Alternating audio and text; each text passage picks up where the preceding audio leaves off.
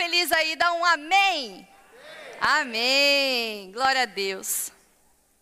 Bem, alguns dias atrás, eu assisti a uma pregação que falava sobre o avivamento da Rua Azusa. E enquanto eu assisti, eu comecei a conversar com Deus e a perguntar: Senhor, será que eu nasci na época errada? Por que eu não nasci na época do avivamento da Rua Azusa?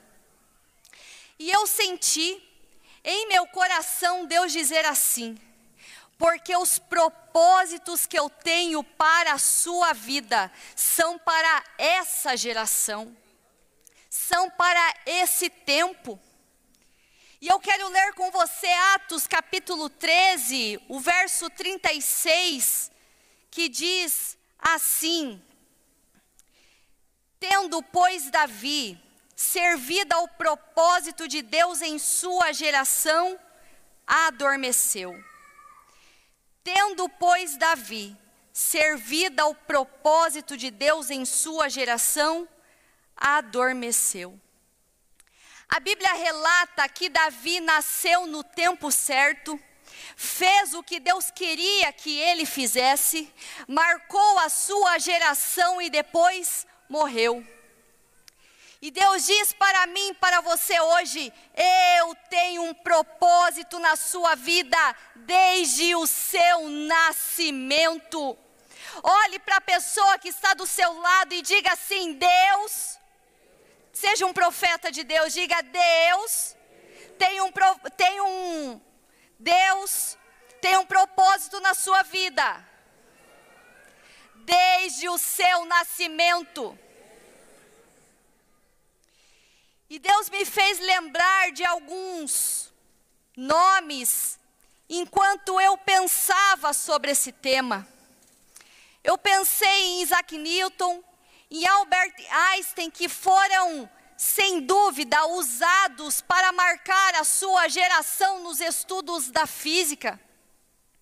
Pensei também em homens que incendiaram o mundo através da palavra de Deus, como Martinho Lutero, John Wesley, Charles Spurgeon, Dwight Lyman Moody, William Seymour e muitos outros. Homens que impactaram o mundo, mudaram o rumo da história e abriram portas para o cristianismo. Se nós olharmos para a Bíblia, nós lemos histórias de homens que foram usados por Deus para marcar a sua geração. Salomão, por exemplo, o homem mais sábio da sua época, compôs muitos provérbios e cânticos, dos quais grande parte está contido nos livros de Provérbios, Cantares e Eclesiastes. Elias foi um profeta que orou para que não chovesse por três anos e meio, não choveu sobre a terra nos dias do rei Acabe em Israel. Depois orou novamente para que chovesse, e assim aconteceu. Através de Elias não faltou farinha na panela e azeite na botija da viúva de Sarepta por muitos dias fez descer fogo dos céus por duas vezes seguidas, que consumiram ao todo cem soldados e dois capitães do exército de Israel nos dias do rei Acasias. Abriu o rio Jordão, passando a seco ao lado de Eliseu. E o que dizer de Paulo? De inimigo declarado de Cristo, tornou-se apóstolo escreveu três epístolas do Novo Testamento, foi preso várias vezes por amor a Cristo, tornou-se um arauto do Evangelho de Cristo, pregando a judeus e a gentios, viajou por muitos lugares pregando o Evangelho, pregou até o seu último suspiro e foi um exemplo de verdadeiro cristão, mesmo diante da morte. E Jesus, o que falar então de Jesus, o maior revolucionário? Aquele que marcou e tem deixado marcas até hoje na vida das pessoas. Ele é o personagem central da história. Ele é a figura restante da Bíblia, em apenas três anos e meio de ministério, fez mais do que todos os filósofos e sábios da antiguidade fizeram. Revolucionou o mundo, dividindo-o em antes e depois dele. Jesus nunca escreveu nada, mas é a pessoa sobre quem mais se escreveu na terra.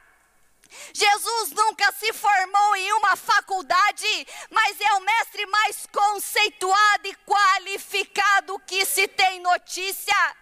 Jesus nunca assumiu nenhum cargo público, mas é o líder mais destacado da história da humanidade.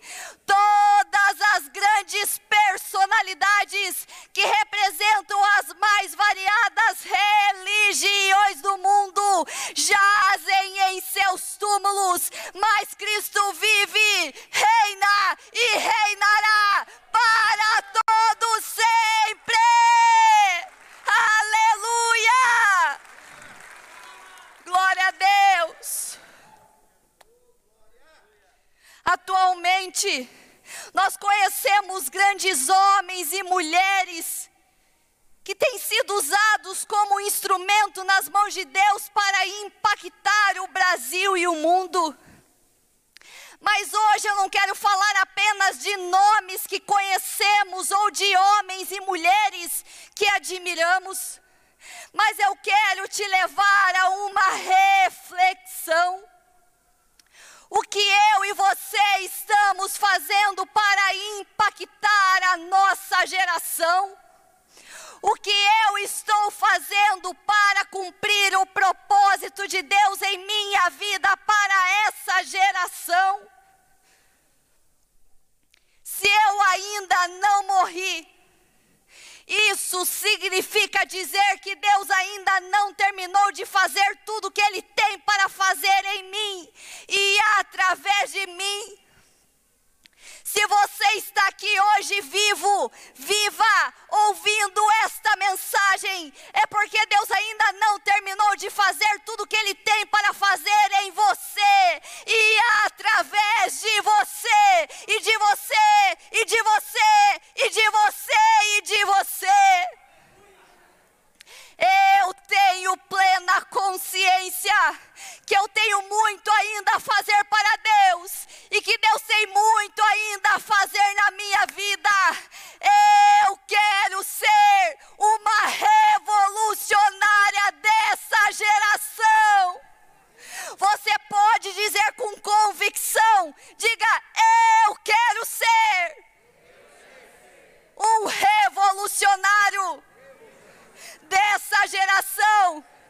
Mas você pode dizer com mais força, com mais ânimo e com mais alegria. Se você quiser revolucionar alguma coisa, eu quero ser um revolucionário dessa geração.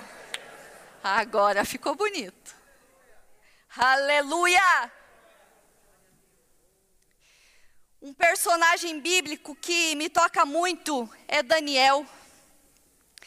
Daniel foi levado cativo para a Babilônia. Sendo ainda muito jovem, ele foi separado dos seus pais e sem ter um lugar físico de adoração a Deus, ele foi levado como escravo para o país mais terrível, mais idólatra e mais afastado de Deus da época. Mas quando ele chegou na Babilônia, sua história mostra que ele conquistou a confiança do rei e aos poucos foi alcançando altos cargos naquele lugar. E eu quero ler com você Daniel capítulo 1, a partir do versículo 1. Diz assim: No terceiro ano do reinado de Jeoaquim, rei de Judá, Nabucodonosor, rei da Babilônia, veio a Jerusalém e a sitiou. E o Senhor entregou Jeoaquim, rei de Judá, nas suas mãos, e também alguns dos utensílios do templo de Deus ele levou os utensílios para o templo do seu Deus na terra de Sinear e os colocou na casa do tesouro do seu Deus. Depois, o rei ordenou a Aspenaz, o chefe dos oficiais da sua corte, que trouxesse algum dos israelitas da família real e da nobreza, jovens sem defeito físico, de boa aparência, cultos, inteligentes, que dominassem os vários campos do conhecimento e fossem capacitados para servir no palácio do rei. Ele deveria ensinar-lhes a língua e a literatura dos babilônios. Pode pular para o 6. Entre esses estavam alguns que vieram de Judá, Daniel, Ananias, Misael e Azarias. O chefe dos oficiais deu-lhes novos nomes. A Daniel deu o nome de Beltesazar, a Ananias Sadraque, a Misael Mesaque e a Azarias Abdenego. A primeira coisa que eu aprendo é que Deus quer nos usar no lugar aonde Ele nos colocou. Deus colocou Daniel na Babilônia e ali usou. Deus quer te usar aonde você está. O local onde você trabalha é um campo missionário. O colégio ou a faculdade onde você estuda é um campo missionário. A rua onde você mora é um campo missionário. E aí você diz: Ah, pastora, mas eu não aguento mais trabalhar naquela empresa, eu não aguento mais estudar naquela faculdade. Lá as pessoas são completamente imorais, cheias de malícias e com práticas mundanas. Deixa eu te dizer uma coisa, entenda uma coisa, essa é a sua Babilônia. É aí que Deus quer te usar. Na sua casa você é o único cristão. É aí que Deus quer te usar. No seu trabalho você é o único cristão. É aí que Deus quer te usar. Qual é a utilidade de ser cristão só na igreja?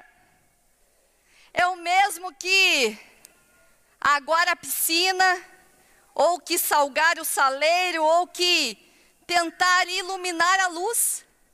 A igreja existe para o mundo.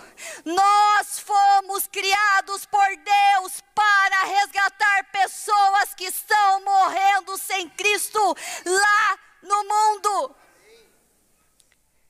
Deixe Deus te usar para fazer coisas pequenas. Ninguém faz coisas grandes para Deus sem antes ter feito coisas pequenas. Eu prefiro fazer 50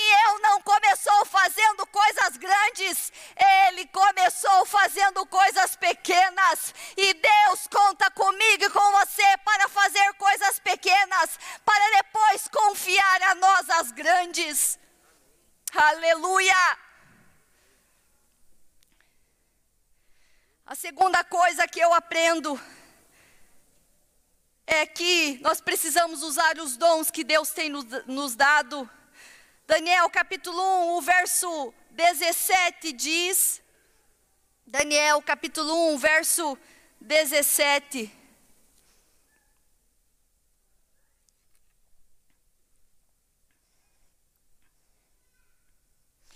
A esses quatro jovens, Deus deu sabedoria e inteligência para conhecerem todos os aspectos da cultura e da ciência.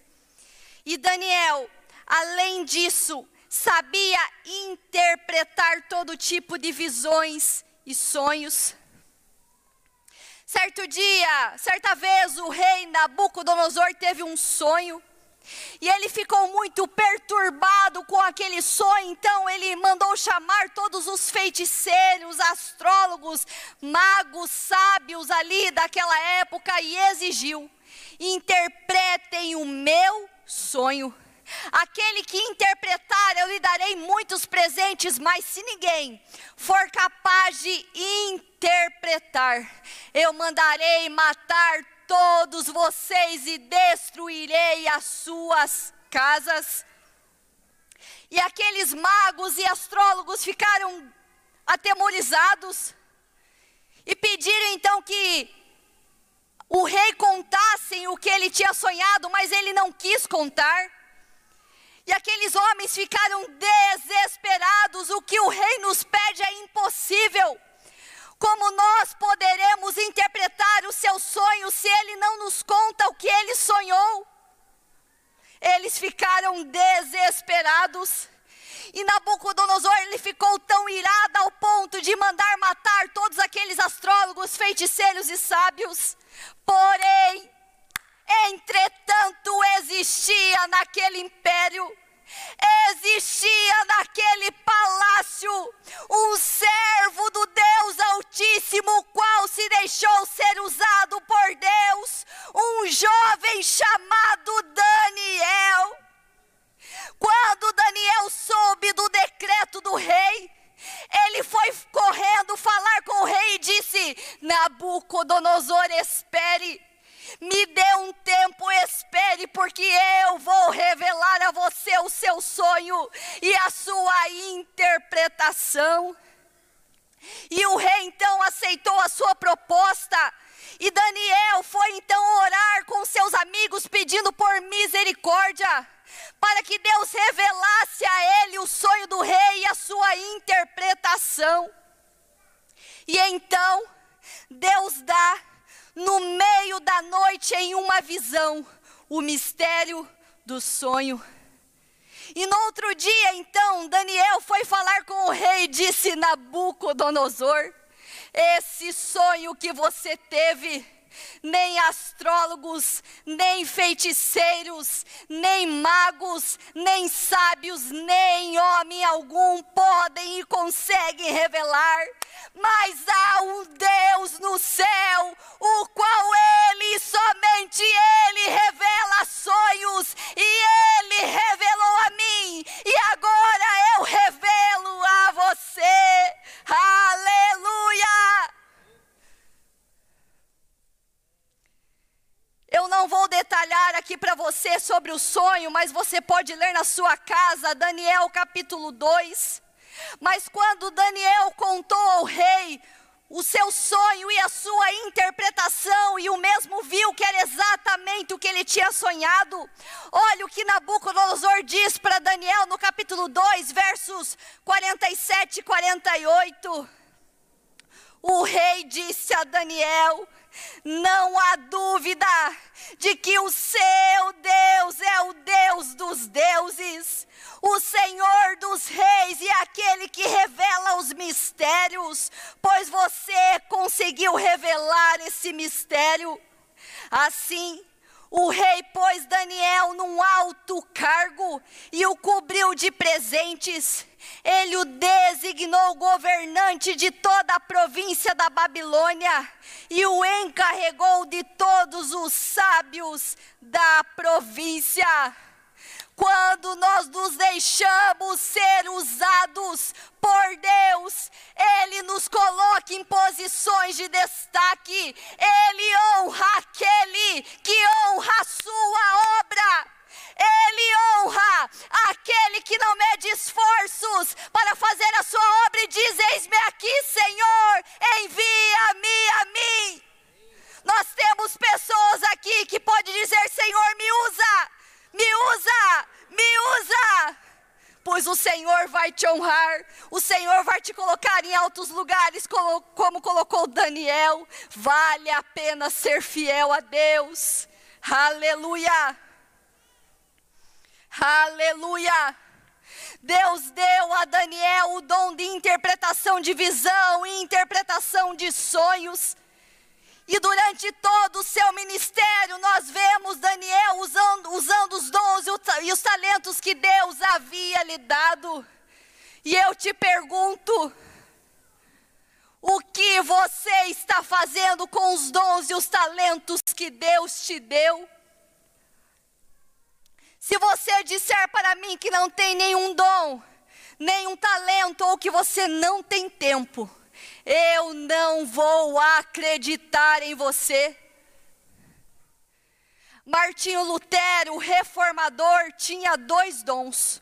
O primeiro era o da escrita em 31 de outubro de 1517, Lutero escreveu as 95 teses e as pregou na porta da igreja do castelo de Wittenberg. E essas teses são a base do protestantismo.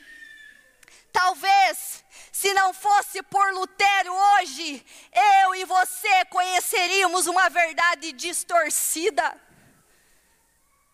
O segundo dom de Lutero era o de compor hinos. Lutero compôs mais de mil hinos. O Papa Julião X, que o perseguia, escreveu as canções de Lutero causaram mais estrago na Igreja Católica do que as suas pregações. Lutero marcou a sua geração a usar os dons e os talentos que Deus o havia lhe dado. Eu tenho certeza que alguma coisa você sabe fazer e pode usar isso para a glória de Deus. Aleluia! E a terceira e última lição que eu aprendo com Daniel: seja corajoso, seja ousado e corajoso. Seja ousado, seja corajoso. Capítulo 1 de Daniel, verso 5 diz assim: De sua própria mesa o rei designou-lhes uma porção diária de comida e de vinho. Eles receberiam um treinamento durante três anos e depois disso passariam a servir o rei. Verso 9 agora. E Deus fez com que o homem fosse bondoso para com Daniel e tivesse simpatia por ele. Apesar disso, ele disse a Daniel: tenho medo do rei, o meu senhor, que determinou a comida e a bebida de vocês. E se ele os achar menos saudáveis que os outros jovens da mesma idade, o rei poderia pedir a minha cabeça por causa de vocês. Daniel disse então ao homem que o chefe dos oficiais tinha encarregado de cuidar dele, de Ananias, Misael e Azarias peço que faça uma experiência com os seus servos durante dez dias. Não nos dê nada além de vegetais para comer e água para beber. Depois, compare a nossa aparência com a dos jovens que comem a comida do rei e trate os seus servos de acordo com o que você concluir. Ele concordou e fez a experiência com eles durante dez dias. Passados os dez dias, eles pareciam mais saudáveis e mais fortes do que todos os jovens que comiam a comida da mesa do rei. Assim, o encarregado tirou a comida especial e o vinho que haviam sido designados, em lugar disso, lhes dava vegetais. Daniel foi ousado Daniel foi corajoso. Exist, existem algumas polêmicas sobre os motivos pelos quais Daniel se recusou a comer das iguarias do rei. Talvez a comida do rei fosse contrária à dieta judaica. Talvez na comida do rei tivesse álcool. Ou, bem provavelmente, a comida do rei fosse consagrada a ídolos. Certo é que Daniel não se contaminou. Ele foi corajoso ao dizer não. E assim como Daniel, nós devemos ser corajosos e dizer não aos banquetes que Satanás coloca diante de nós todos os dias.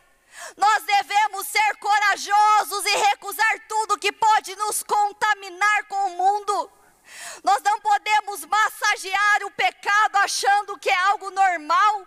Se é pecado, é pecado e ponto final. E valeu a pena Daniel ter sido corajoso ao não aceitar aqueles banquetes e não ter se contaminado. Porque ao final daqueles dez dias, a sua aparência e a dos outros jovens estavam ainda melhores que a de todos os outros, ao ponto de ser mudado a alimentação de todos pela comida de Daniel. Daniel foi ousado, Daniel foi corajoso, a sua coragem foi capaz de mudar uma nação. A sua coragem foi capaz de fazer um rei e uma nação se voltarem para Deus. Nós precisamos ser corajosos como Daniel. Quando nós temos coragem, quando nós perdemos o medo, Deus faz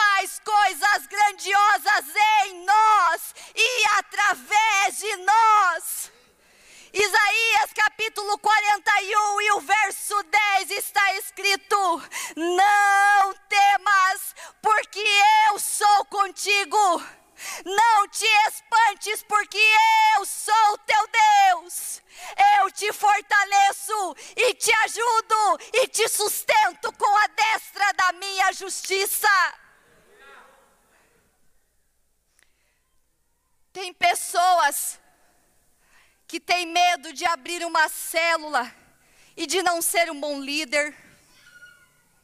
Tem medo de assumir as responsabilidades de uma célula Pessoas que têm medo de falar de Jesus para as pessoas e ser criticado.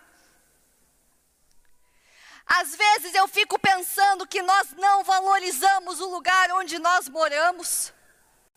Nós não valorizamos o privilégio que temos de morar no Brasil. Nós temos a Bíblia traduzida na nossa língua e temos acesso a várias versões dela e podemos estudá-la em qualquer lugar sem risco de morte ou de condenação. Nós podemos falar o nome Jesus, Jesus, Jesus, Jesus, eu te amo, Jesus, eu te adoro, Jesus, eu te quero, Jesus, Jesus, Jesus, Jesus, Jesus a qualquer hora e podemos adorá-lo em qualquer lugar.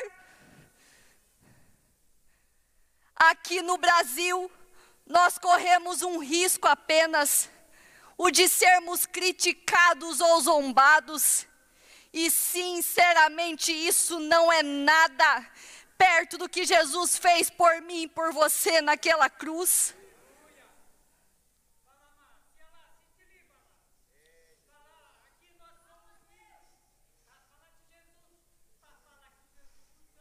Aleluia, irmão Toninha. Aleluia. Quem sabe existam pessoas que estão dizendo essa noite assim, mas pastora, quem precisa ser marcado aqui sou eu. Sou eu quem preciso ser marcado. Deixa eu te dizer uma coisa. Se você for esperar que a sua vida esteja 100% perfeita para fazer algo para Deus, Sabe quando isso vai acontecer? Nunca. Nunca. Tem pessoas que dizem: Ah, eu estou esperando me formar na faculdade. Quando eu estiver formado, eu vou ter mais tempo e vou poder me dedicar às coisas do Senhor. Olha, eu estou esperando me casar. Quando eu estiver casado, então eu vou ter mais tempo para me dedicar à igreja. Olha, pastor, quando o meu trabalho não estiver ocupando tanto meu tempo, eu vou poder me dedicar mais à obra do Senhor? Essas são algumas desculpas que nós ouvimos quase todos os dias. E sabe o que eu penso disso? Se você não dá o seu melhor para Deus hoje, acredite, você não dará depois dessas condições. Se hoje na sua faculdade, no seu trabalho, casado ou solteiro, você não consegue fazer o que Deus te chamou para fazer, certamente você não fará depois.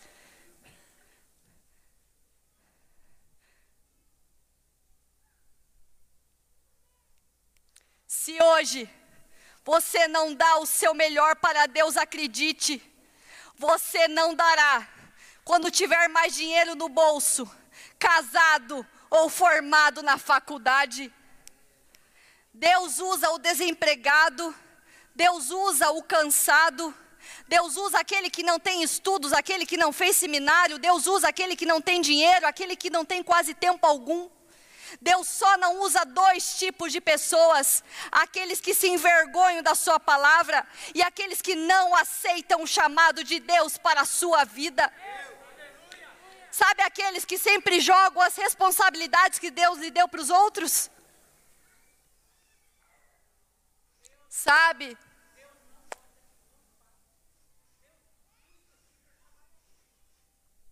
Isso aí, irmão Toninho. Tem que trabalhar. Deus gosta de gente que trabalha, né? Preguiçoso não é com, com ele, né? Sabe, meus irmãos, nós já pedimos orações demais. Já está na hora de nós começarmos a orar pelas pessoas. Nós já ouvimos pregações demais, já está na hora de nós começarmos a falar do amor de Deus para as pessoas. Nós já pedimos ajuda demais, já está na hora de nós ajudarmos uns aos outros. Rick Warren, o autor do livro Uma Vida com Propósito, escreveu a seguinte frase: a última coisa que muitos crentes precisam é ter mais um estudo bíblico. E com essa frase, Warren quis complementar a seguinte ideia: muitos entre nós já sabem tudo que precisa ser feito, mas simplesmente não fazem. Os seus sonhos pessoais não podem te impedir de fazer a obra de Deus. Não desperdice a sua oportunidade. Mateus capítulo 5, o verso 14, Jesus disse: Vocês são a luz do mundo. Vocês são a luz do mundo. E o verso 16, Jesus continua falando: Jesus ele continua dizendo assim: resplandeça a sua luz diante dos homens, para que vejam as suas boas obras e glorifiquem a vosso Pai que estás nos céus.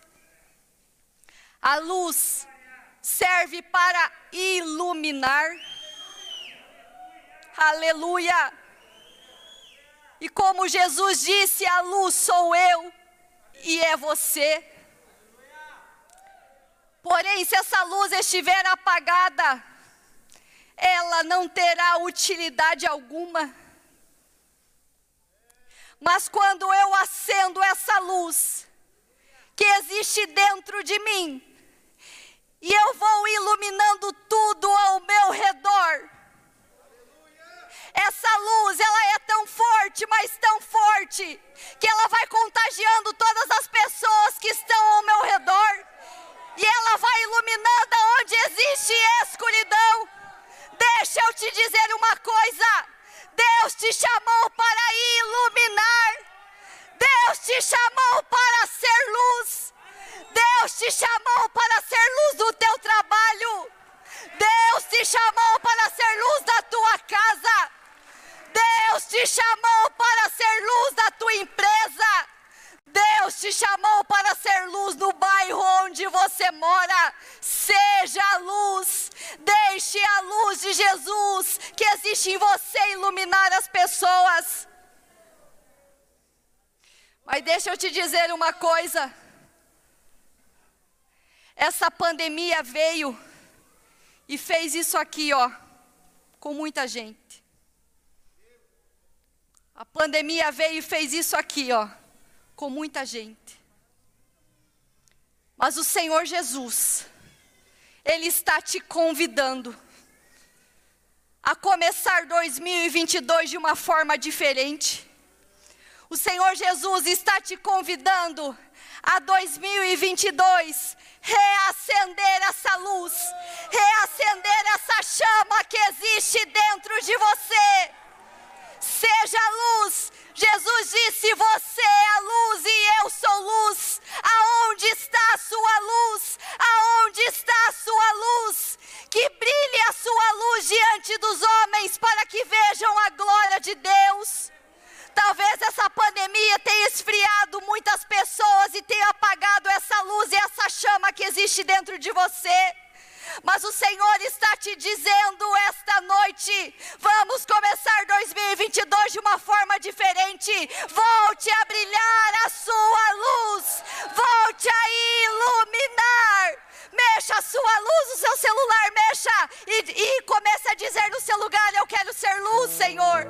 Eu quero iluminar, eu quero iluminar, eu quero ser luz. Se existe alguma luz que se apegou hoje, em nome de Jesus, essa luz vai reacender, essa chama vai reacender. Vamos louvar ao Senhor, esteja com o celular assim. Aleluia, como um ato profético, dentro de você existe uma luz que está brilhando, voltando a brilhar. Aleluia, aleluia, aleluia. Eu quero ser luz. Vamos louvar ao Senhor. Esse é o meu desejo. Eu quero ser luz, eu quero iluminar. Senhor,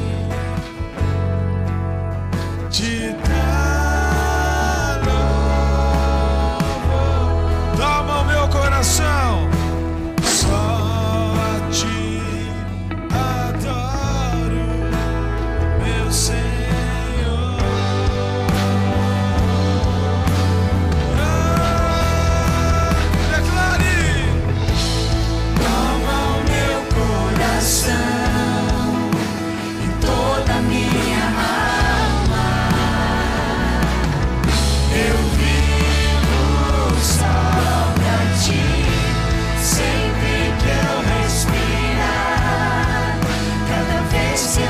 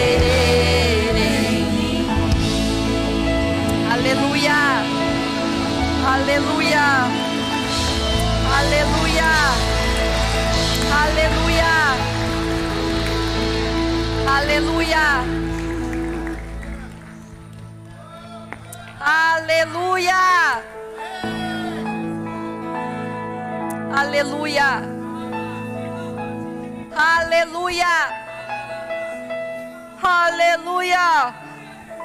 Aleluia. Aleluia.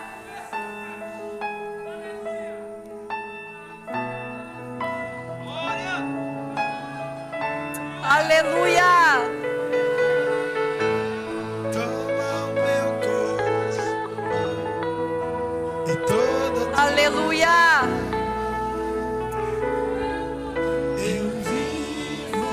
Aleluia. Aleluia. cada vez que eu acordar é o teu querer em mim, Aleluia. meu coração, Aleluia. toda minha alma. Aleluia.